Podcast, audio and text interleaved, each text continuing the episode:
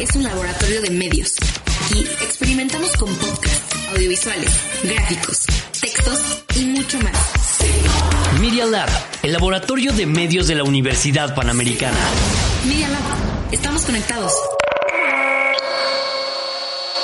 Los hechos, comentarios y opiniones expresadas en este sitio y programas son responsabilidades de quienes los emiten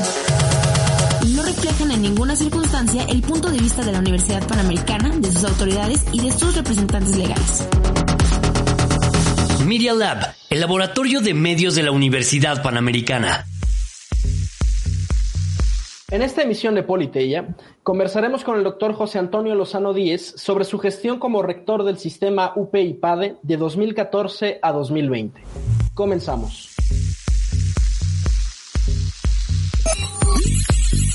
Lo que acontece en el mundo nos acontece a todos. En una mesa de análisis, debate e invitados, Enrique Siqueiros, Víctor Hernández y María José García hablan sobre política, economía y seguridad internacional.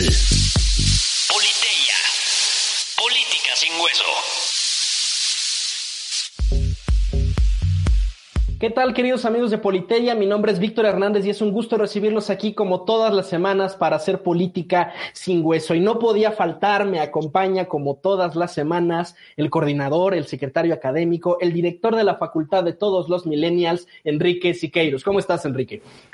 ¿Cómo estás, generalísimo Víctor Hernández? Es un gusto compartir micrófonos y también con la profesora María José García, profesora de Filosofía en la Facultad de Filosofía y en el eh, Departamento de Humanidades. ¿Cómo estás, Majo? Muy bien, gracias. Muy contenta de estar aquí. Hoy sí voy a enfatizar lo del Departamento de Humanidades por, eh, pues justamente por nuestro invitado, porque vamos a hablar de la universidad.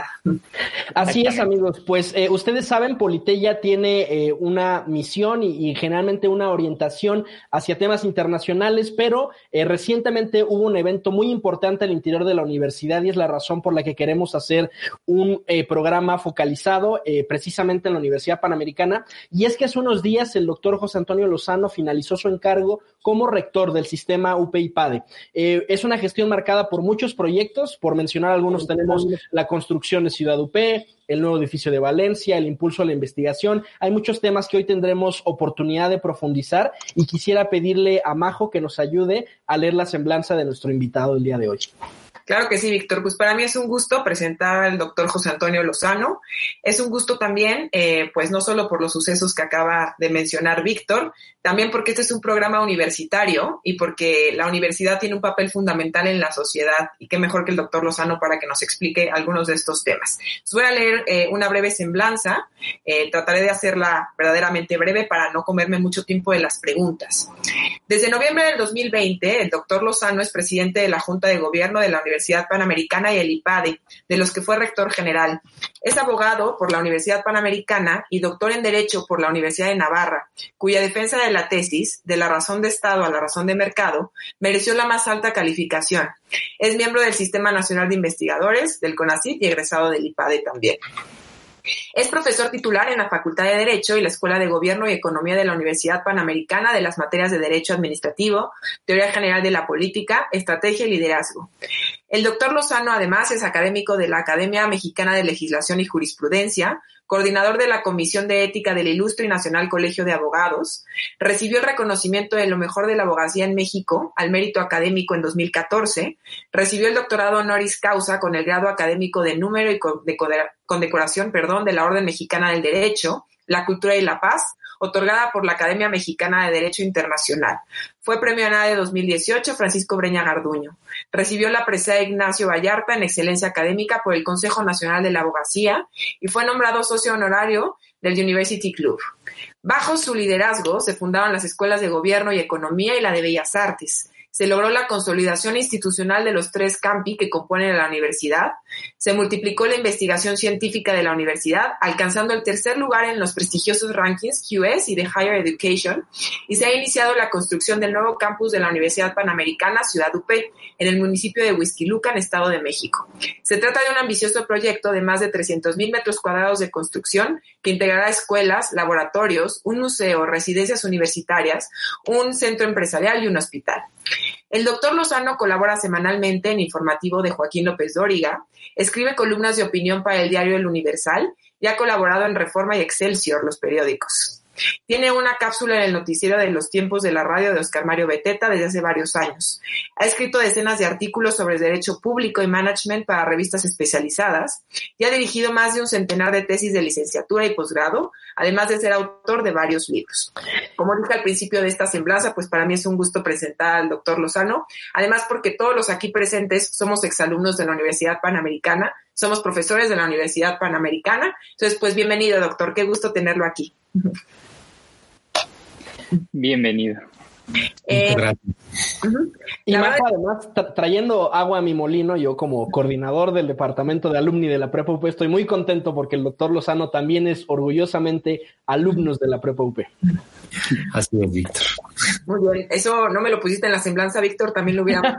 lo reservé, necesitaba decirlo yo, necesitaba sacarlo de mi ronco pecho. la verdad es que vamos a empezar con una pregunta muy general, nada más para abrir la discusión, pero después vamos a ir puntualizando un poco más las preguntas. Y eh, pues actualmente nuestra sociedad eh, Quizá el adjetivo más, eh, más preciso es que es una sociedad compleja por muchas vertientes políticas, sociales, económicas, etcétera. ¿Cuál es el papel, doctor Lozano, de la universidad en nuestra sociedad actual? Muy buenos, eh, muy buenos días a todos. Me da mucho gusto verlos y les agradezco mucho la presentación y poder estar con ustedes aquí en el programa. María José, Enrique, Víctor.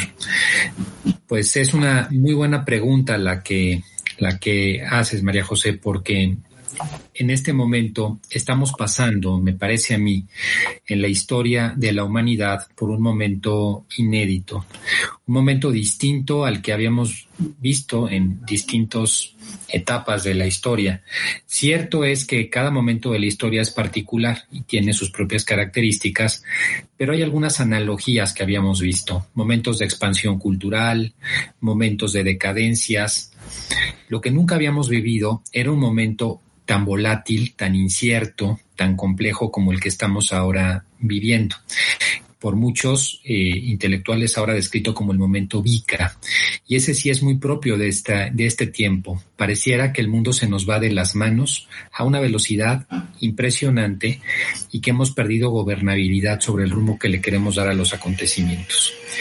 En esta circunstancia, la universidad reviste un papel muy importante pero la universidad entendida en el concepto original, y aquí quiero ser muy claro, porque hemos pasado a lo largo, sobre todo desde el siglo XVIII, XIX, con mucha mayor fuerza, de una idea original de la universidad, de la universitas, como una comunidad de personas, una comunidad en la que entre todos, de alguna forma, iban creando a través de los colleges o los colegios esas grandes comunidades académicas y que eran sin duda eh, de impacto en el ambiente en el que se desenvolvían a una universidad eh, originada por el Estado, eh, cualquiera que éste sea, una universidad controlada y dirigida solamente a la formación de cuadros profesionales, que es el modelo napoleónico de universidad. En México prácticamente empezamos a crecer porque hay que recordar que la universidad en México se perdió en el siglo XIX y se recuperó a principios del siglo XX bajo el modelo napoleónico.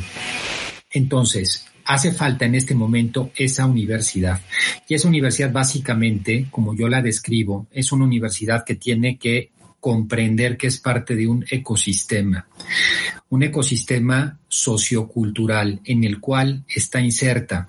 Y la universidad tiene que dar valores agregados a todos los y a todos los que están ahí en el ecosistema. Desde eh, el alumno que se va a formar el profesor que investiga.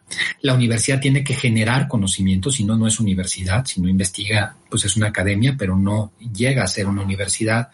La universidad tiene que tener vínculos con distintos actores sociales para realmente tener un impacto entonces me parece que hoy más que nunca la universidad es un actor fundamental. Yo creo que es uno de los faros que tendría que haber de referencia hacia los próximos años de tanta incertidumbre. muchas gracias. Eh, Enrique, por favor.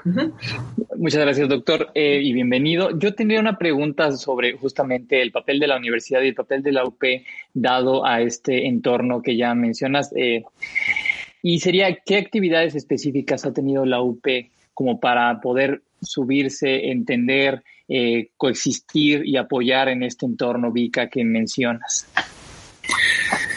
Bueno, cuando me tocó eh, estar en este periodo de, rectoría, una de las cosas que, se veían y que he insistido mucho y que creo que continúa viéndose es cuál es el modelo de universidad que debería de seguir la Panamericana.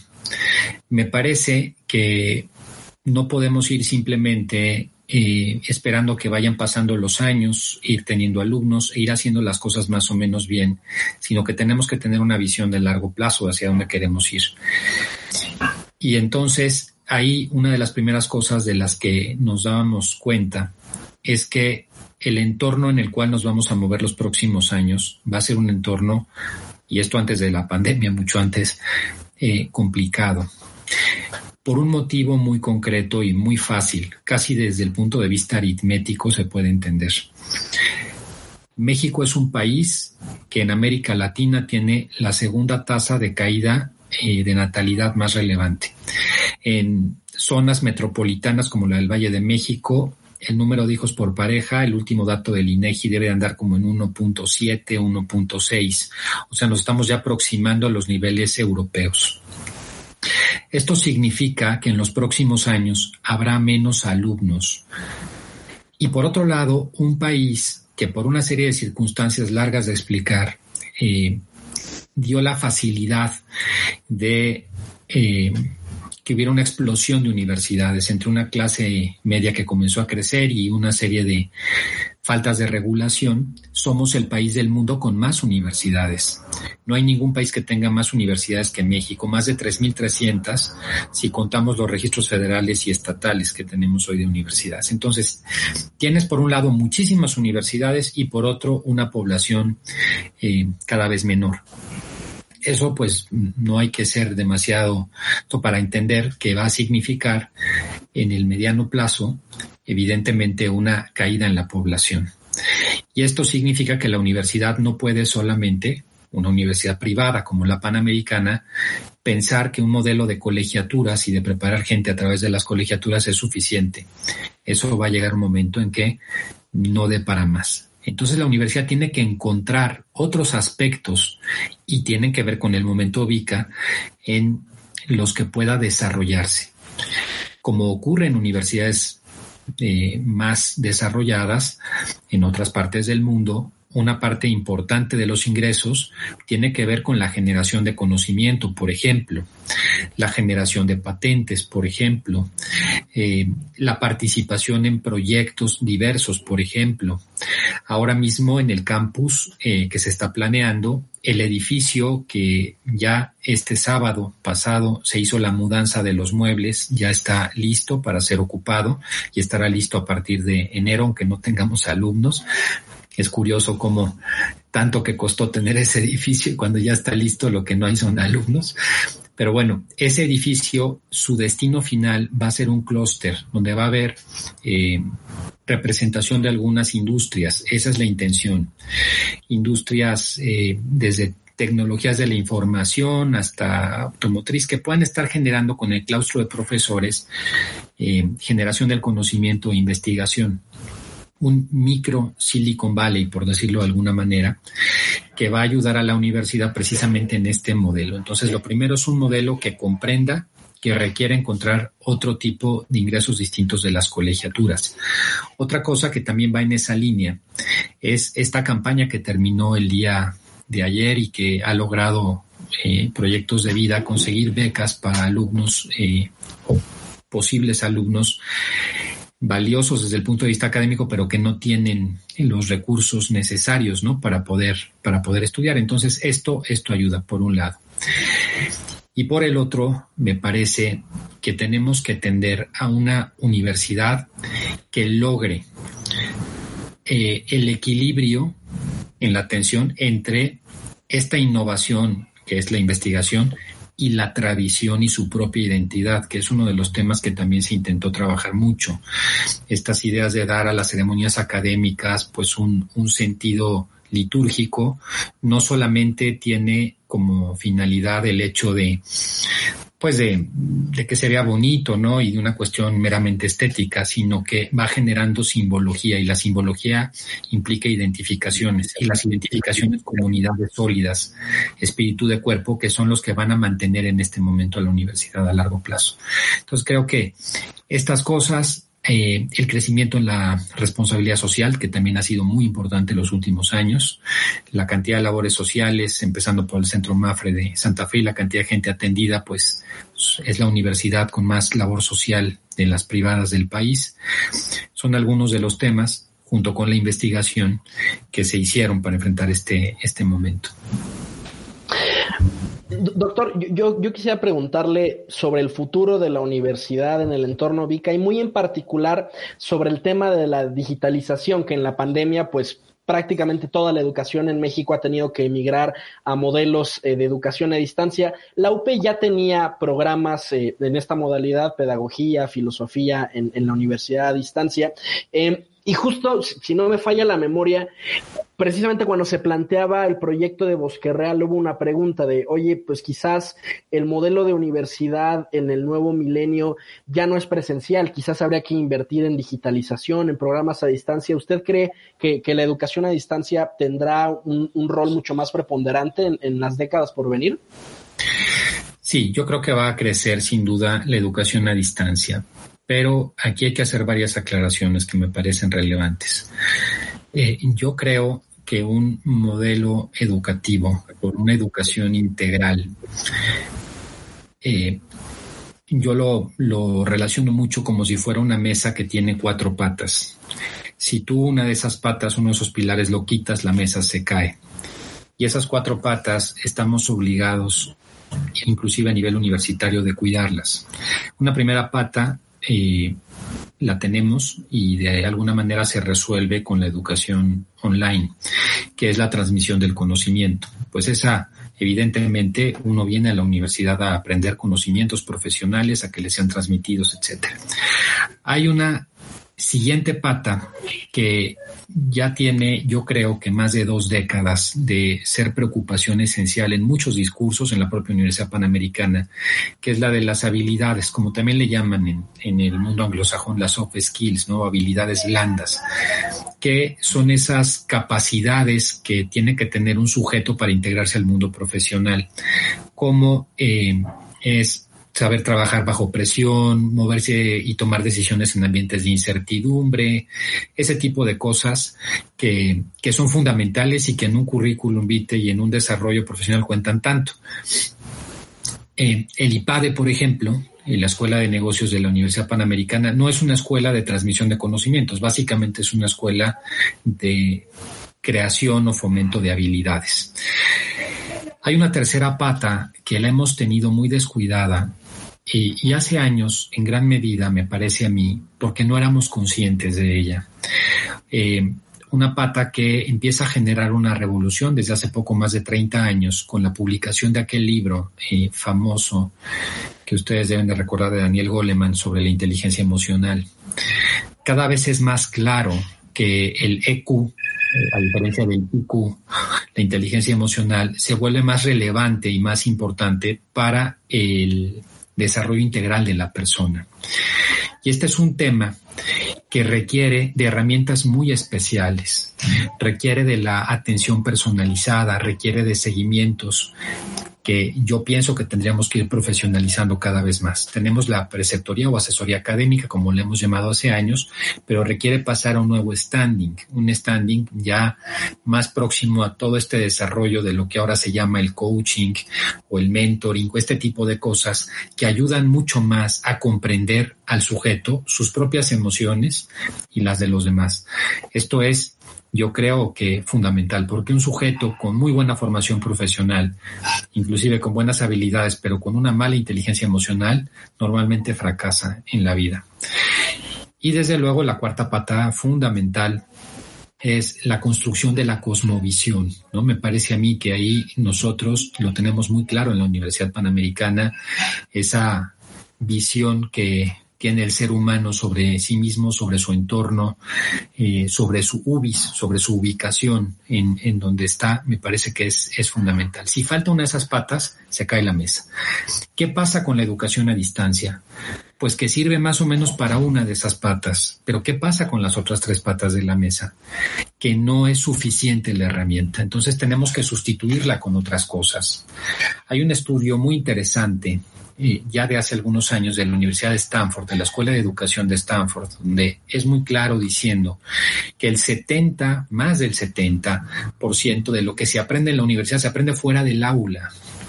Esto es muy relevante porque me parece que podemos en un momento determinado nosotros decir, oye, pues sí, podemos continuar y mira, hemos podido lograr que la UP continúe con su vida académica, sigue habiendo exámenes, sigue habiendo clases, la gente sigue avanzando de semestre, etcétera. Pero hay cosas ocultas que no se terminan de ver, que estamos perdiendo.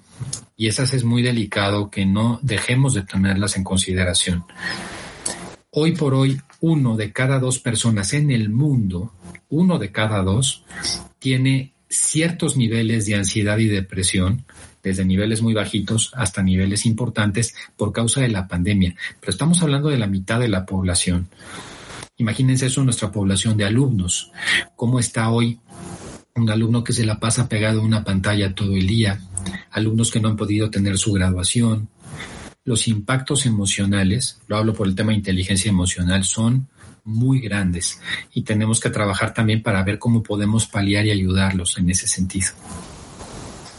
Entonces la respuesta sería, es un sustituto y muy imperfecto, con limitaciones, es lo que tenemos, hay que intentar que sea lo mejor posible, pero la educación presencial, desde mi punto de vista, eh, no puede dejar de estar.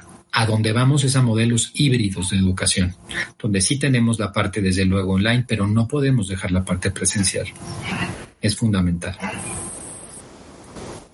Yo justo le iba a preguntar algo similar. Eh, como todos ustedes, pues me tuve que subir al barco de las clases en línea y ha sido bastante complejo y pienso en los alumnos que no solo toman clases en línea, también hacen sus tareas en línea y todo el tiempo están frente a una pantalla. Y muchas veces me había preguntado eh, cómo lograr que no se perdiera el pensamiento crítico, la reflexión, el análisis, es decir, que no perdiéramos el fondo y el contenido en aras a lo mejor de innovar en las herramientas tecnológicas o en el cómo y pues no perder de vista el qué. Eso ha sido un reto especialmente pues para las materias que son más reflexivas, como las que nosotros impartimos. Como todos ustedes saben, pues yo trabajo en el Departamento de Humanidades desde hace muchos años y me gusta mucho porque tocamos a todos los alumnos y le damos clase a todos los alumnos. Entonces, más que eh, completar la pregunta de Víctor, eh, de cómo poder lograr no irnos por la herramienta o por la estrategia o por la tecnología y poder asegurar el contenido y el fondo. Y también preguntarle, eh, pues obviamente jalando un poquito de agua a mi molino, cuál es el papel de las humanidades en la universidad, porque a mí me parece, y no porque me haya dedicado a eso toda la vida, que la diferencia entre pues las millones de universidades que saben en la Ciudad de México y el proyecto pues ahora que hay de abrir incluso más y otras universidades es precisamente la presencia de las humanidades.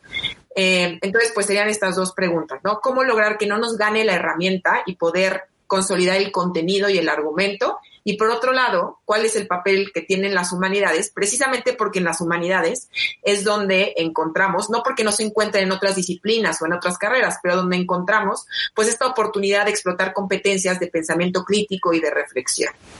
No sé si me expliqué o eh, di mucho rollo, pero es que estaba tomando apuntes de lo que decía y se me iban ocurriendo cositas. No, está muy claro, María José, súper claro. Este, las dos preguntas y son muy buenas preguntas. Yo, este, eh, la, la, primera pregunta sobre cómo lograr el mayor, la mayor cantidad de contenidos y no irse por la herramienta, comprender que un modelo educativo complejo y completo no es porque hoy puedo desde un celular, estando en cualquier parte, tomar una clase o porque hoy puedo mandar mis trabajos de una manera o de otra. Esos son simples medios. Medios que, por cierto, yo pienso que tienen también algunos niveles de, de impacto profundo.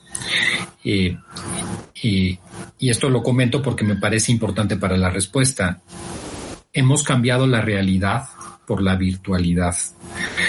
Y esto implica también para todos nosotros un cambio de concepción espacio-temporal. Hoy la manera en que vemos el espacio y el tiempo está cambiando con relación a lo que hacíamos hace un año. La gente se traslada menos y eso hace que las distancias, que era un mundo que la globalización nos hizo chiquito, ahora se nos hace más grande. Ahora tenemos la virtualidad y ya no tocamos a las personas, lo cual también tiene una circunstancia, el tiempo cómo se nos pasa el tiempo encerrados frente a una pantalla durante ocho o nueve horas con relación al tiempo de estar en varios lugares. Y cada vez que ha cambiado la concepción espacio-temporal en Occidente, hemos cambiado de época histórica. Hay que recordar la caída del Imperio Romano, hay que recordar el momento de la Revolución Industrial, etc. Entonces, lo que tenemos que comprender es que en esta nueva, en este nuevo espacio-tiempo en el que nos encontramos, hace falta encontrar los contenidos que nos hagan posible transitar por este momento de la historia.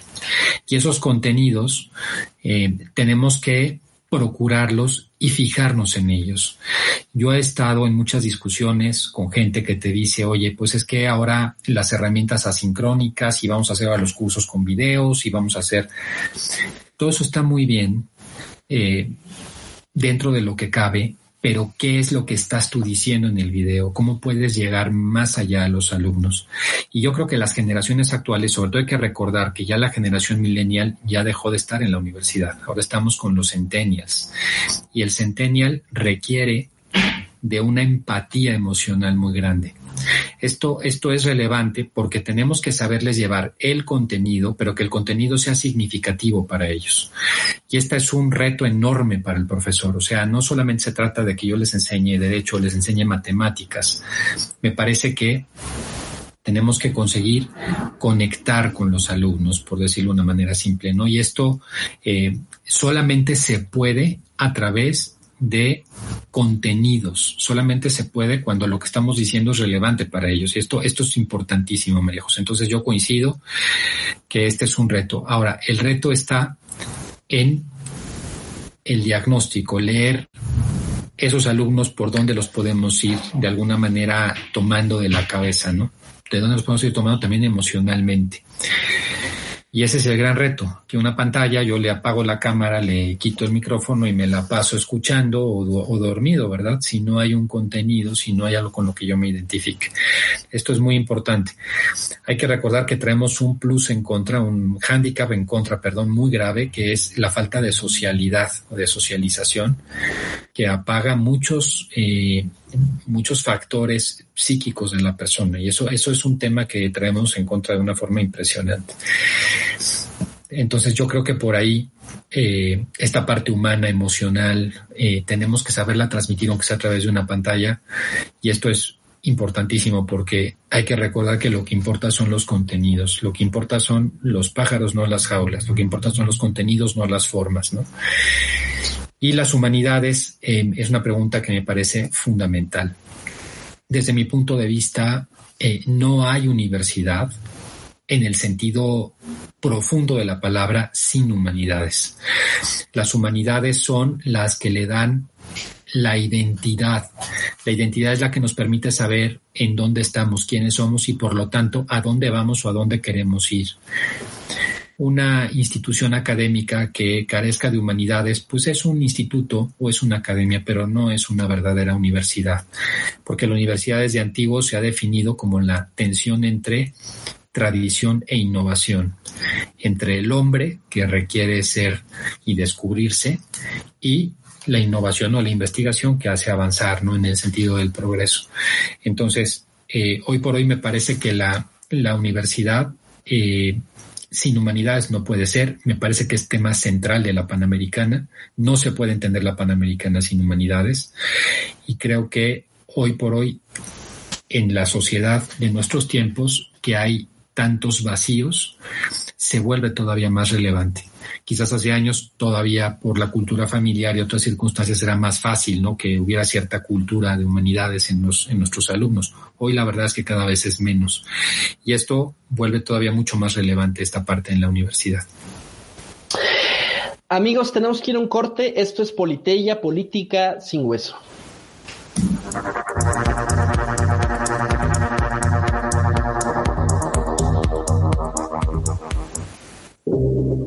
Continuamos con Politeia, política sin hueso.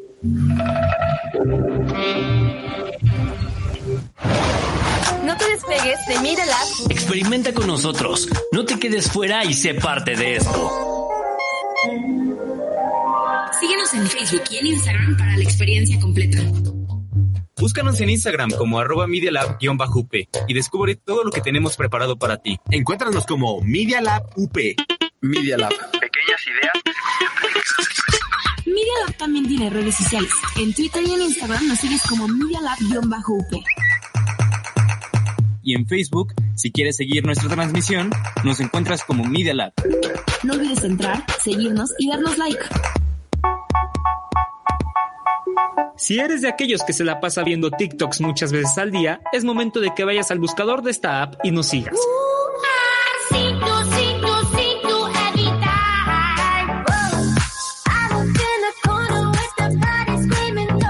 Solo búscanos como arroba Media Lab y divirtámonos juntos. Media Lab. Es momento de hablar de todo.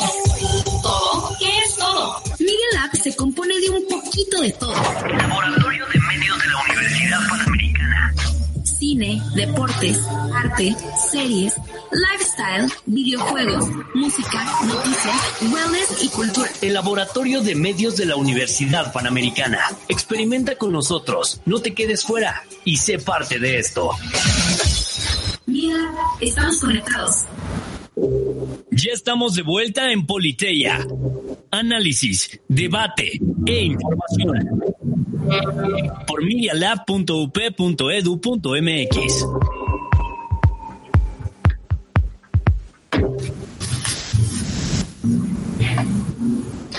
¿Qué tal amigos? Estamos de regreso. Les recordamos nuestras redes sociales, arroba UP, tanto en Facebook como en, Twitter, por si quieren interactuar con nosotros en cabina. Seguimos conversando con el doctor José Antonio Lozano, quien recientemente concluyó su encargo como rector del sistema UP-IPADE y que también eh, se incorporó ahora como presidente de la Junta de Gobierno de la Universidad.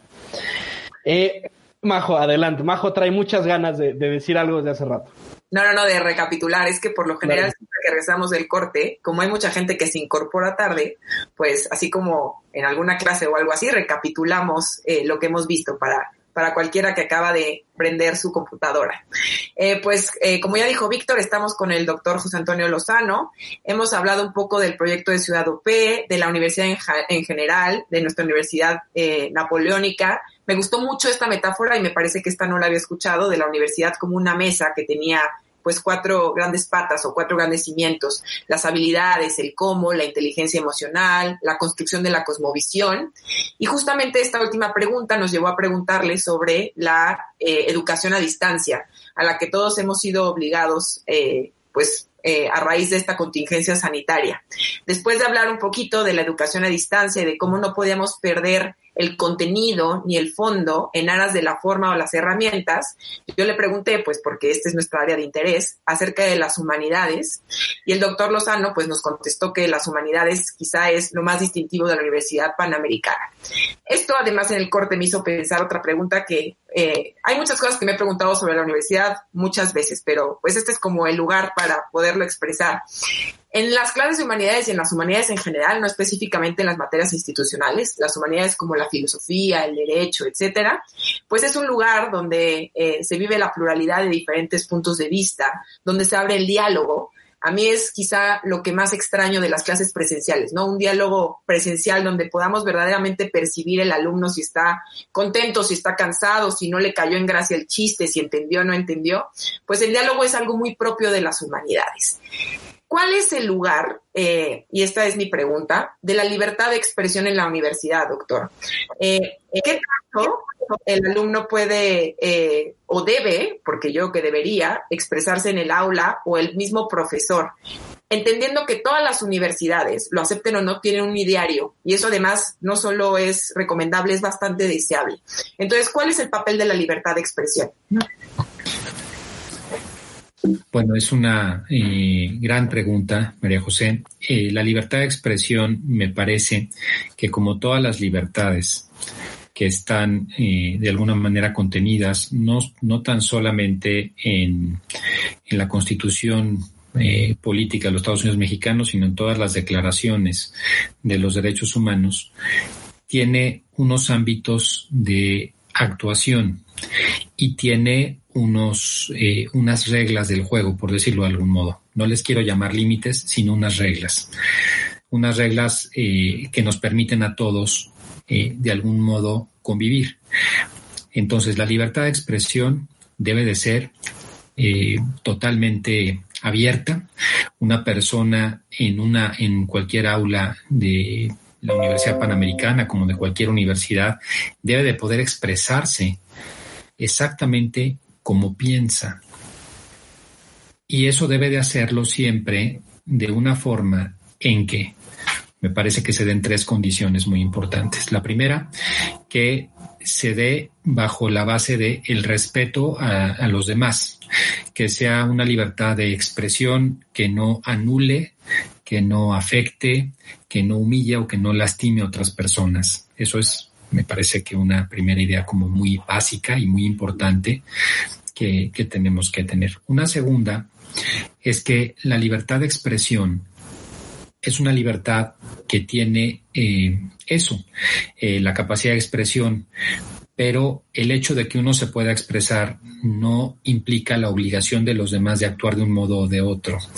El, hecho de que yo me pueda externar en lo que no estoy de acuerdo contigo, lo puedo decir abiertamente y te lo puedo comentar a ti, pero eso de alguna manera no me implica eh, que me puedas exigir que yo me porte de un modo. Al igual que tú tienes una libertad de expresión, yo tengo una libertad de actuación y también de expresión propia. Entonces, este es el otro, el otro límite que me parece. Y la tercera regla que me parece que es muy importante, la libertad de expresión se debe dar en entornos constructivos.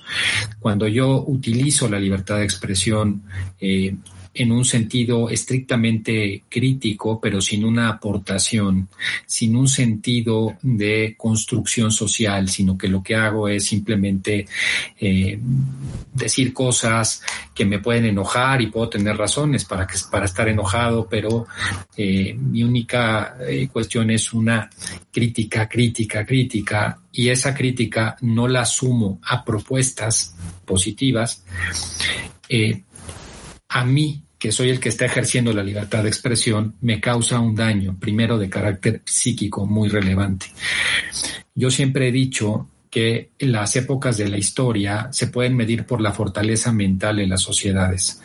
Eh, eso tiene mucho que ver con la cultura.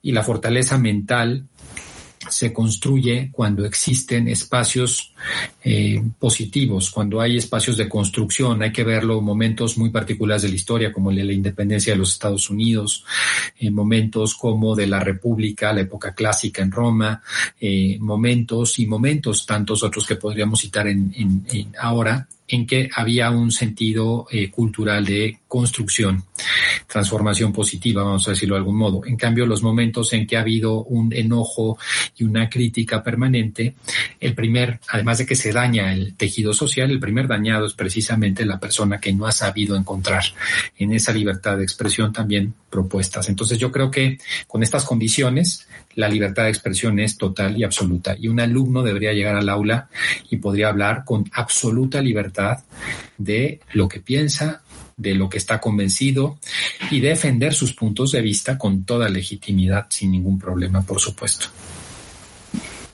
Doctor, yo tengo una pregunta sobre la identidad de la UP al día de hoy y sobre su lugar social. Hay un mensaje eh, institucional, un mensaje oficial que repetía mucho que la UP ya no es o ya no iba a ser más como una universidad de movilidad social, sino más como una universidad de influencia.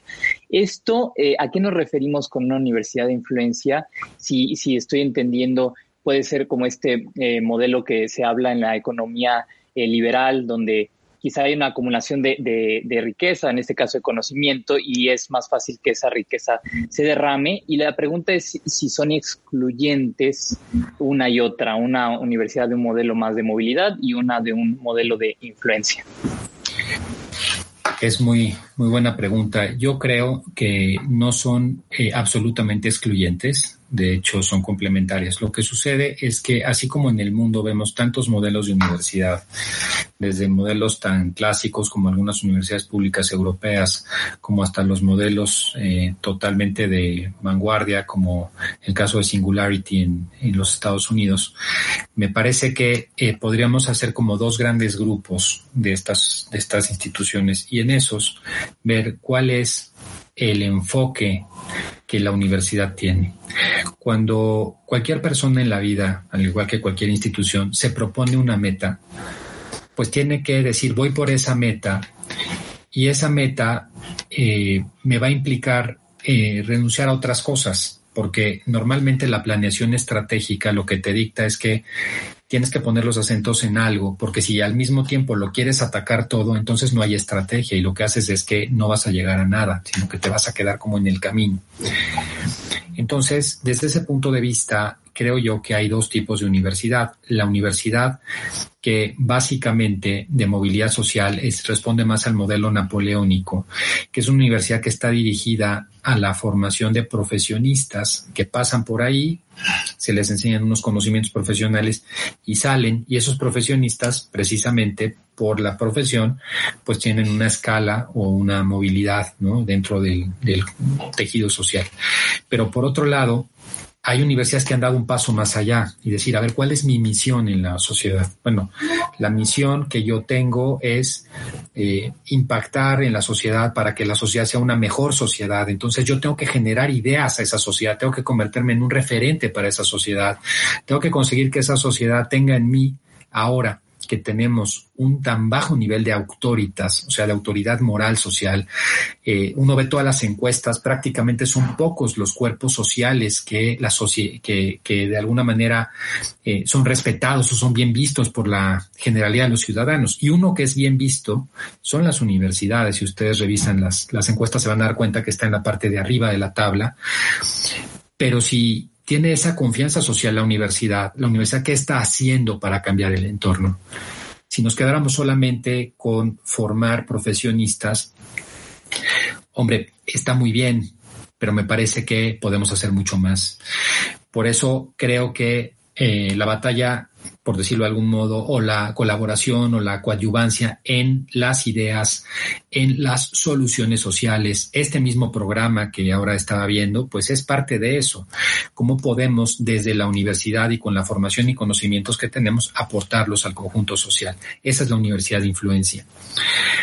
Uno tiene que definirse y decantarse una universidad de influencia para llegar a unos standings altos, por ejemplo, en materia de investigación y de calidad académica, no puede abrirse hacia una universidad de masas.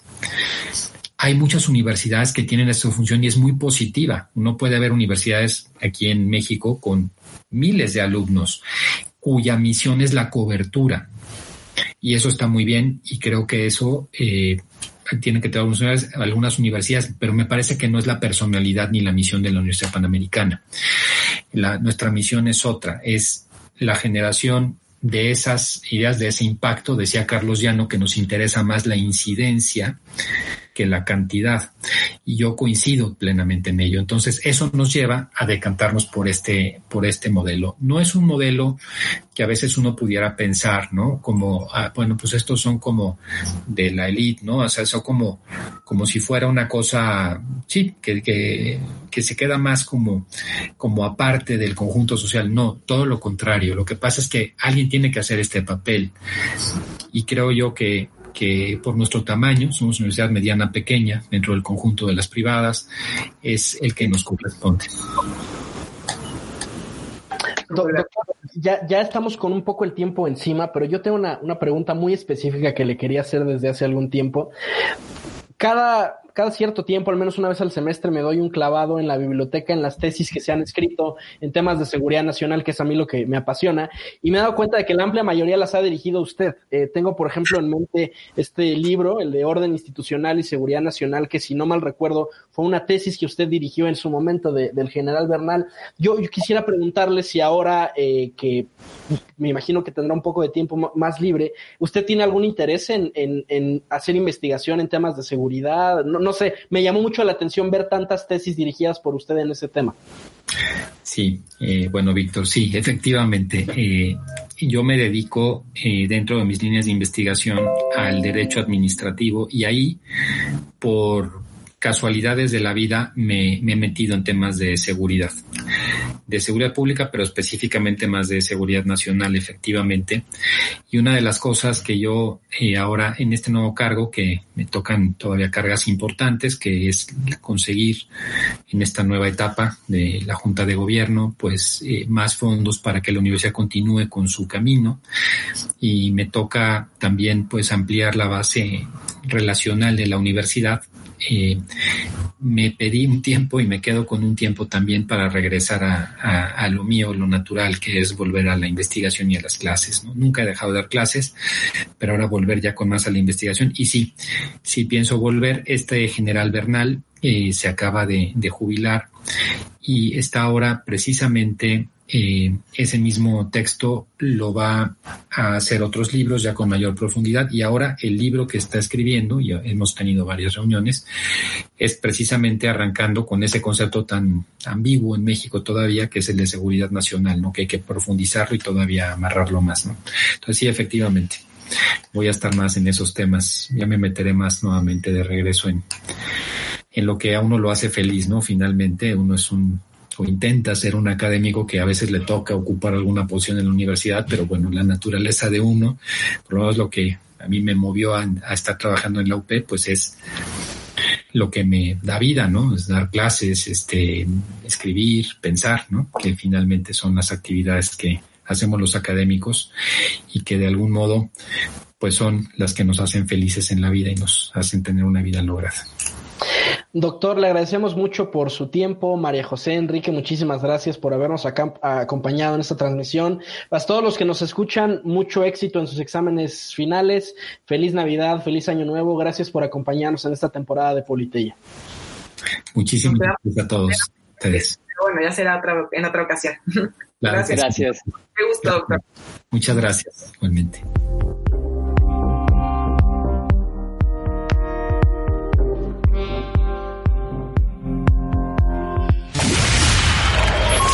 Así concluye Politeya. Si te perdiste algún momento o quieres volver a escuchar nuestra conversación, encuéntranos en Apple Podcast. Politeya, Política sin Hueso.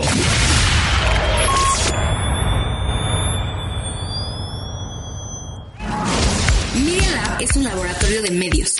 Aquí experimentamos con podcasts, audiovisuales, gráficos, textos y mucho más. Media Lab, el laboratorio de medios de la Universidad Panamericana.